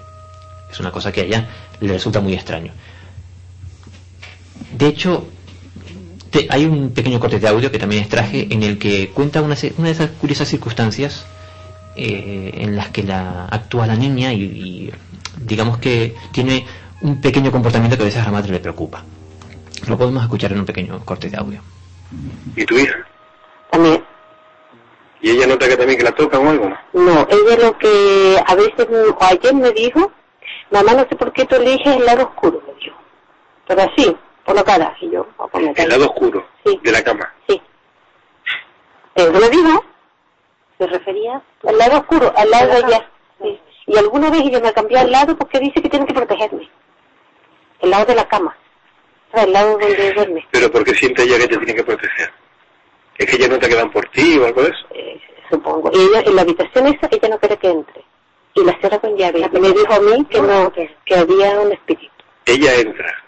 Eh, entra para cerrarla. O sea, la quiere ver cerrada con llave. Le pasa la llave y si no eso, se nos va a acostar. Y ella, ella tiene sus cosas, su ropa y su... No, esa habitación realmente es mía. Pero ella no le gusta esa habitación. Si duermen los dos en- en- aquí. Es la de ella. Ahora, yo duermo a veces cuando vienen las amigas de ella. Porque desde que empezó aquello, el 2005, nosotros dormíamos separadas, en extremos diferentes de la casa. Pero como fuimos miedo, empezamos a dormir juntas. Y seguimos durmiendo juntas. Pues ahí la acaban de escuchar. ¿Protegerla de qué? Vale, que es lo que preguntamos nosotros. Y es que este tipo de fenomenología, al parecer, con el paso del tiempo fue a más. Ella llegó incluso a... que es lo que nos cuenta y lo asegura de una manera muy... muy coherente. eh, que esos fenómenos pasaron a ser ya agresiones sexuales hacia ella algo que ya le preocupó de manera desmedida y bueno, ella nos cuenta que, nos confiesa, que hubo una temporada en la que estuvo pululando por una serie de, de, toda esa, mm, vamos a decir, panoplia de, personajes, de videntes, de eh, eh, supuestos sensitivos y, demás, que bueno, ella, nos incluso declara, tenemos declaraciones de ella que cuenta que bueno, que la estafaron como una niña, prácticamente, pues lo único que hizo fue pagar dinero y no solucionó absolutamente nada. De hecho, eh, ella se confiesa atea, ¿vale? Por lo menos lo era. Y en el momento de ese- de desesperación, temiendo que ese grado de agresión le llegase a tocar a su hija, eh, se le ocurre hablar con el párroco de la, de la iglesia eh, de un de una de las iglesias de la laguna, la iglesia de San Juan, y pide bautizar a la niña. Pero claro, también le cuenta este tipo de experiencias. A lo que llega, la conclusión a la que llega el sacerdote es que tiene que oficiar el bautismo de la niña en el interior de la casa, cosa muy poco habitual.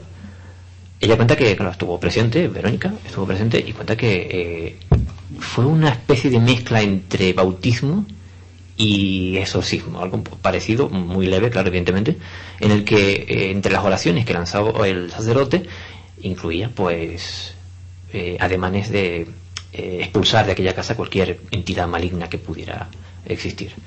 Bueno, un poco esa es eh, la historia que la señora eh, Verónica que nos ha contado y llevamos muchos años siguiendo esa historia.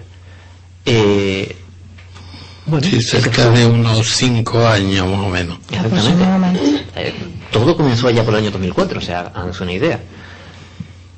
Pues bien, ese fue principalmente el motivo por el que en al menos dos ocasiones hemos estado en su vivienda, nos ha cedido eh, un poco su espacio para, oye, llevar todo nuestro equipo técnico, eh, cámaras infrarrojas, sensores de movimiento, mm, eh, detectores de todo tipo eh, que detectan alteraciones La cámara técnica que, que la estamos buscando, que se ha perdido por ahí. bueno, intentaremos en una próxima, en una próxima, en una próxima ocasión.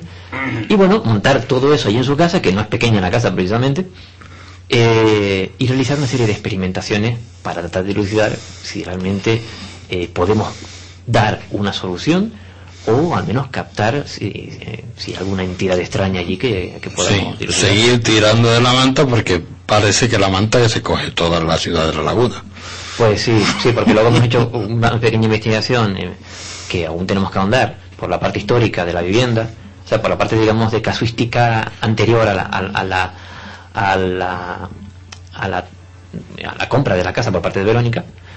Y claro, estamos hablando de una, de una calle histórica de la laguna y, son personajes muy muy conocidos, muy puntuales y puede que alguno siga con vida, con lo cual no podemos revelar ni ni, ni esos nombres porque automáticamente también revelaríamos la identidad de, de nuestro testigo. Claro. Yo quería preguntar, porque ella dice que an- anterior a esta casa, ella vivía en otra casa, ¿no? Estuvo viviendo en otra casa que fue donde le comenzaron En toda esta cosa. Ella vendió esa casa. Eh, vivía en una especie de apartamento. Vale. Pero ese apartamento se vendió, lo está habitando otra gente. Pues si te digo la verdad, no lo sé. Ese dato sí que no se lo preguntamos. Y más que nada, Según nos comenta la realizadora, claro, estuvimos realizando la, la entrevista, en el que se ven las grabaciones el compañero Antunes, porque estaba justamente delante de ella, pero en torno estábamos todos. Entonces, eh, eh, bueno, eh, Fini, que también estuvo estaba presente, nos comenta que, que sí, que está habitando ahora mismo. ¿y, y se sabe algo? Si esa gente ha sentido también cosas ahí extrañas o... Por lo que contó, lo que ha contado ella, y incluso también se escucha Belén en el, en, a la compañera Belén en el, en la grabación que pusimos antes, eh, los inquilinos de, no solamente de ese piso, sino en algunos otros no suelen durar demasiado tiempo allí. Eh, don Carlos Antunes, mm, hicimos una primera investigación, colocamos las cámaras, pero fue contaminada. Fue contaminada por um, agentes ajenos a nuestro equipo, externos a nuestro equipo. Pero bueno, hemos hecho una segunda, eh, esta la hemos hecho con más eh, seriedad. Eh, ¿Qué se ha detectado allí? Vamos a ver. Allí lo que se ha detectado es una cantidad de carga energética, por decirlo de alguna manera. Vamos, por no llamarle fantasma, sino carga energética. Eh, impresionante. Sí, casi similar a lo que ya hicimos en su momento en la finca de la raya. Con, con muchas mm, particularidades, ¿no? Entre ellas, eh, cuando nos dimos cuenta que eh, cuando entró la señora Verónica. Verónica, perdón. Ah, bueno, el, el, el- el- primero grabamos las habitaci- la, la, la habitación en concreto. Fueron dos, pero donde dormía ella y la hija, la grabamos eh, durante un tiempo solo, la habitación sin nadie. Luego hicimos entrar a Verónica y acostarse en la cama y grabamos con Verónica dentro. Y justo en ese momento fue cuando eh, se movió mucho más el campo electromagnético, por llamarlo de alguna manera, se alteró y se grabó esa alteración de alguna forma. Uno de los experimentos que tratamos de hacer, por explicarlo, ella dice que en la esas agresiones son siempre prácticamente de noche y generalmente cuando duerme. Entonces quisimos poner la prueba que fuese su habitación, sola, de noche, monitorizada, y ver si volvía a repetirse. El caso es que, eh, bueno, lo que cuenta Antunes es lo que pudimos captar a través de las de las cámaras eh, eh, infrarrojas. Eh, hay que dejar claro que en esta ocasión utilizamos un equipo nuevo eh, con una definición de imagen eh, un poco un tanto un tanto mejor que la anterior.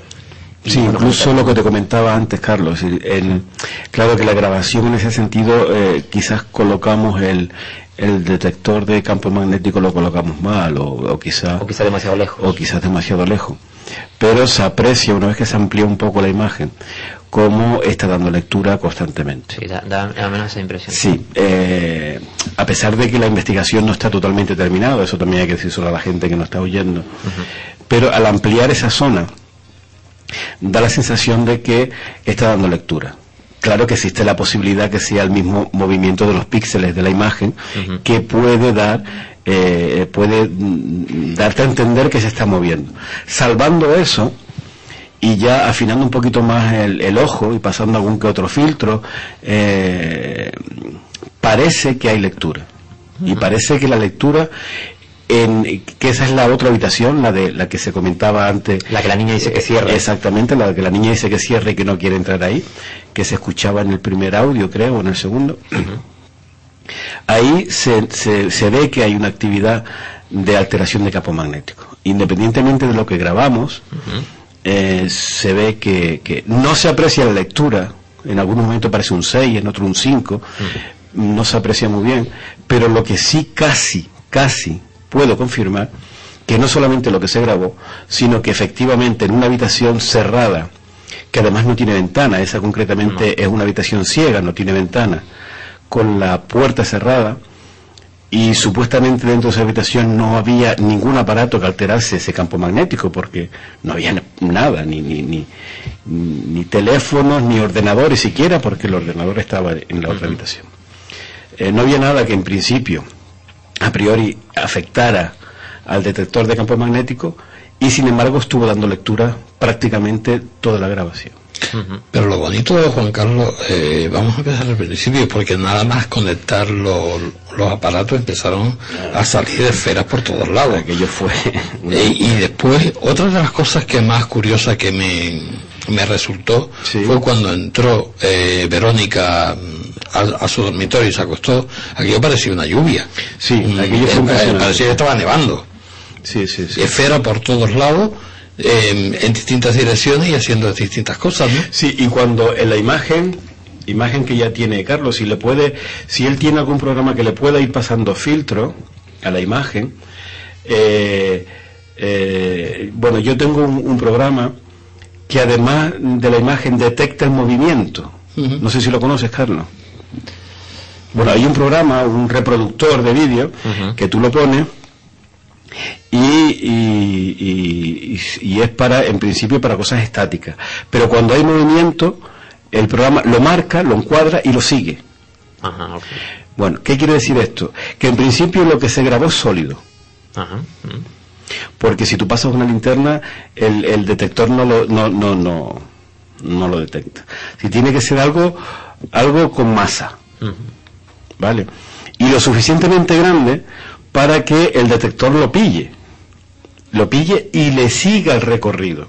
Bueno, pues pasando, sobre todo cuando entró Verónica a, su, a la habitación a acostarse, ¿te acuerdas que aquello fue Sí, sí, la estaba, lluvia de estrellas? Sí. estaba ne- nevando allí en, la- en el cuarto, ¿no? Pues el, el es tanto y con filtros, sí, filtros y con el seguimiento de movimiento. Sí, es tanto lo que lo que lo que lo que empieza a moverse aquello, incluso detecta cosas que no vemos. Hay que investigar, hay que ver qué, qué- hay que qué hay detrás de esa imagen, ¿no? Hay que filtrar un montón de cosas. Pero que aquello se vuelve loco. Con los cuadritos marcando el movimiento, tú ves como el pobre ordenador ya no sabe qué marcar, ¿sabes? Que no, que, que es, es, eh, es un poquito impresionante. Eh, y aún así, si queremos descartar eh, polvo en suspensión, que desde luego no se graba de esa forma, pero vamos- a poner esa, ese margen, ¿no? Si queremos descar- descartar algún bicho que haya por allí flotando, que tampoco lo graba de esa manera, ¿no? Pero bueno, vamos a descartar, vamos a ser generosos. Si empezamos a descartar cosas, y queriendo ser muy prudente, como saben que soy, que no, no me gusta dar conclusiones muy... eh, aún quedaría una pequeña parte de las grabaciones que podríamos decir seriamente no sabemos lo que es. Una cosa está clara. Mm, Dice la, la física, ¿vale? Que todo objeto con masa eh, tiene una energía, ¿vale? Eh, de hecho, el cuerpo humano, cuando decimos que es energía, es cierto, o sea, ni siquiera si nos vamos a, nada de, tipo eh, más metafísico, ¿vale? Desde que el cuerpo humano pueda moverse, eso es energía cinética, ¿vale? El propio calor que desprende es energía eh, calórica, ¿vale? Está lleno de energía. Eh, si no es nada metafísico, cualquier objeto con masa eh, tiene energía, ¿vale? Y más si se mueve, genera una energía, energía cinética. Bien, se supone que todo objeto con masa y energía genera o puede generar un calor, porque incluso el hielo desprende calor. Lo que pasa es que la pérdida calórica del hielo es mayor que la de cualquier eh, de otro elemento más caliente, vaya, pero eh, sigue teniendo calor. ¿Qué ocurre? Que todo objeto que emita calor emite rayos infrarrojos, emite luz infrarroja. Eso eh, lo saben bien los astrónomos, ¿vale? Porque utilizan ese tipo de elementos para poder ver las, las estrellas y los eh, otros sistemas eh, planetarios o, o incluso las nebulosas, porque a la luz infrarroja, pues se ve realmente la coloración que tiene. Muy bien, nosotros utilizamos cámaras infrarrojas, ¿vale? Eso sí, utilizamos cámaras, eh, se llaman cámaras activas que generan su propia luz infrarroja para poder eh, iluminar los objetos en la oscuridad y el sensor que tiene, que es un sensor especial, eh, es el que digitaliza esa imagen que, que rebota. Bien, esos objetos si tienen masa, muy probablemente también emitan luz infrarroja. igual esa luz infrarroja es la que podemos ver. ¿Por qué aparecen de forma circular y no de otra forma? Bueno, eso ya no lo sé. Pero esa puede ser una, una razón. Y no estoy, no estoy hablando de la procedencia de, de que lo provoca o qué, pero podría ser una, una respuesta a por qué la cámara lo capta. Ahora, la naturaleza de ese de esa cosa sea lo que sea, pues no lo sé. Sí, vamos a ver, la, la cámara en sí no es una cámara inteligente, capta cualquier cosa que pasa por delante que sea susceptible de, de ser grabada, eso está claro. Eh, y además con cierta sensibilidad, porque siempre hemos hablado que eh, está muy bien explicado lo que has dicho de la cámara, eh, quizás otra explicación más, más, más sencilla para que la gente lo entienda, si utilizamos otro tipo de cámara normal, de vídeo normal, no grabaría, grabaría todo oscuro, si ponemos alguna luz tendría que ser una luz un poquito fuerte, por lo que siempre hemos dicho que la luz mata la luz, es decir, si tú tienes un foco de luz eh, eh, de una potencia X, y tienes y, y- y tú pasas por delante con un foco de luz eh, que es eh, menos X, es decir, ese menos X no se ve, no se verá nunca, porque la, la luz más fuerte apaga o mata la luz más débil, otra, ¿no? claro. Es decir, ¿qué quiere decir esto? Que cualquier objeto con una medición de luz X que pase por delante de esa cámara es captada. ¿Qué es lo que capta?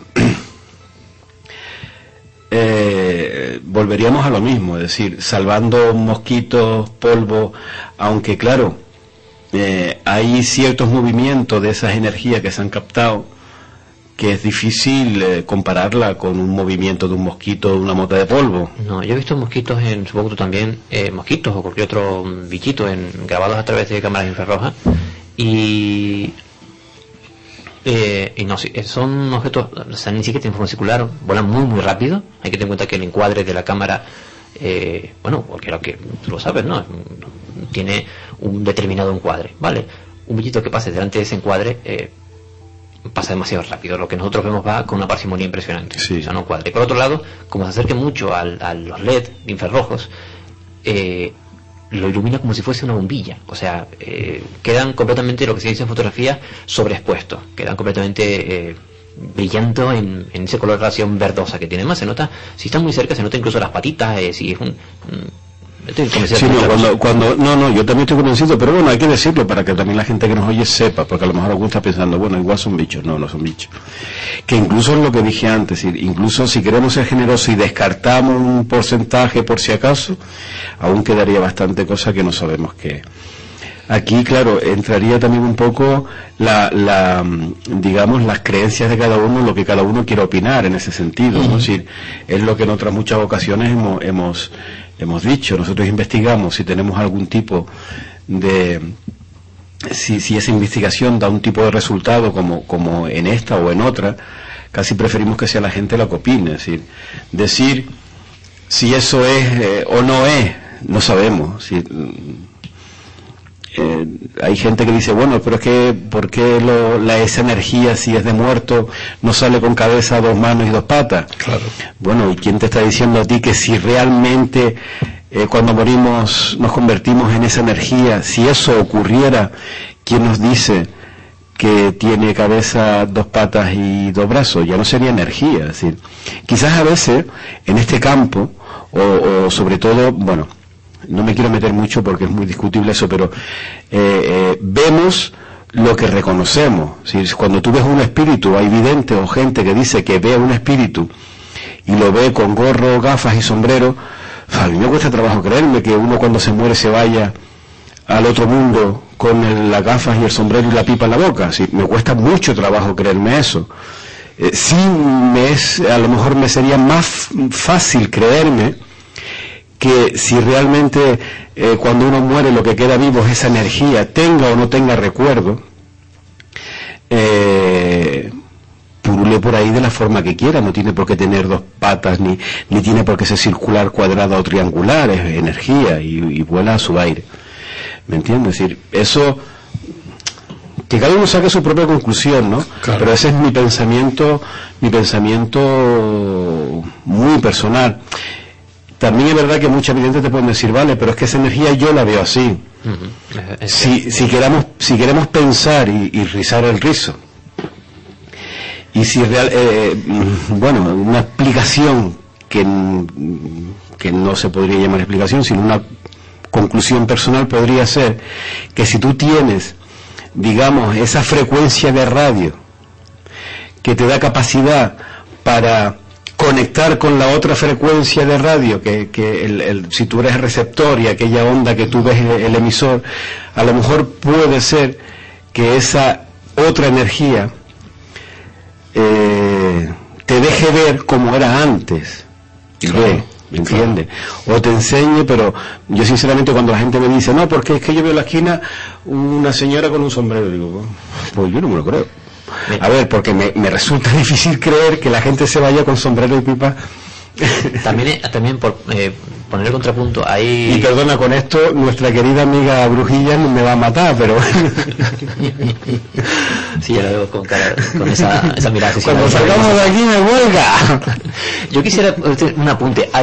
Yo he escuchado testimonios de personas que dicen eh, ver ese tipo de energías tal como, bueno, tal, eh, de manera similar a como nosotros las captamos, suponiendo que sean esas energías. Sí, sí, sí. Bueno, vamos rápido que queda muy poco tiempo. O sea, que aducen a haber visto de, a ojo orbs, ¿vale? Así circulares. Pero estarás conmigo que es lo menos frecuente, ¿verdad? Claro que es lo menos frecuente. Es lo menos frecuente. Es más, cada uno da una interpretación. Yo he oído a alguno que dice que son campos áuricos. Pero bueno, eso también depende de cada quien. El, el caso está en que, eh, independientemente del vidente que, o que haya gente que pueda verlo o no, está, está claro que nosotros, al menos a nivel general, en el grupo, no podemos. Entonces tenemos que utilizar metodología científica, aparatos tecnológicos para, oye, llegar a... Sí, no, y además que dentro de la investigación parapsicológica, si cuentas con una sensitiva vidente, es lo mejor del mundo. A ver si me entiendes, decir eso a más a más. Pero si tú a eso, eh, es digamos como el apoyo que tienes, ¿no? Pero sobre todo no ya por lo que veas, sino por lo que sientes. Si te dice, oye, siento allí algo, tú enfocas las cámaras allí, es decir, es la ayuda que te da y es casi, eh, es muy aconsejable llevarlo.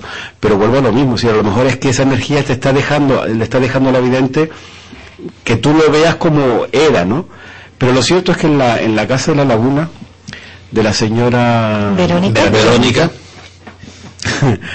allí hay algo más y yo creo que lo que decía Andy antes sí que deberíamos a lo mejor insistir un pelín más, ¿no? En, en, eh, siempre una segunda vez o una tercera no viene de más para, para digamos, confirmar lo que tenemos ahora, que es, que es mm, algo un poquito impresionante. sí. utilizar otros nuevos aparatos, utilizar otras cosas, tener más documentación sobre Sí, el cuanto tema, más tengamos mejor. más material sobre ello y bueno, intentar a ver si podemos ver alguna cosa más. A ver. A ver. bueno, muchísimas gracias a todos. Eh, no hemos pasado un, un par de pelín, pero un par de minutillos, espero que no, no pase nada. Eh, hasta hasta la próxima semana, que sean muy felices. Rebobina. Rebobina. Creo que ha grabado algo.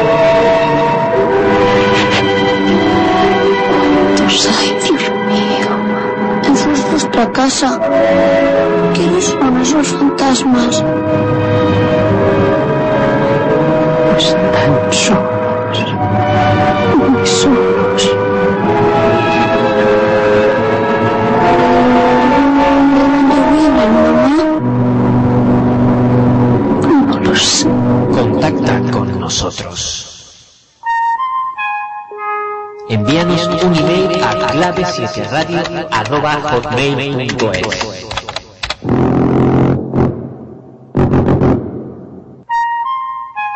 Búscanos en Facebook y en Twitter y déjanos tus comentarios. O participa en directo desde nuestro chat. Accede a través de clave7.blogspot.com. únete a nuestro equipo de investigación por una noche.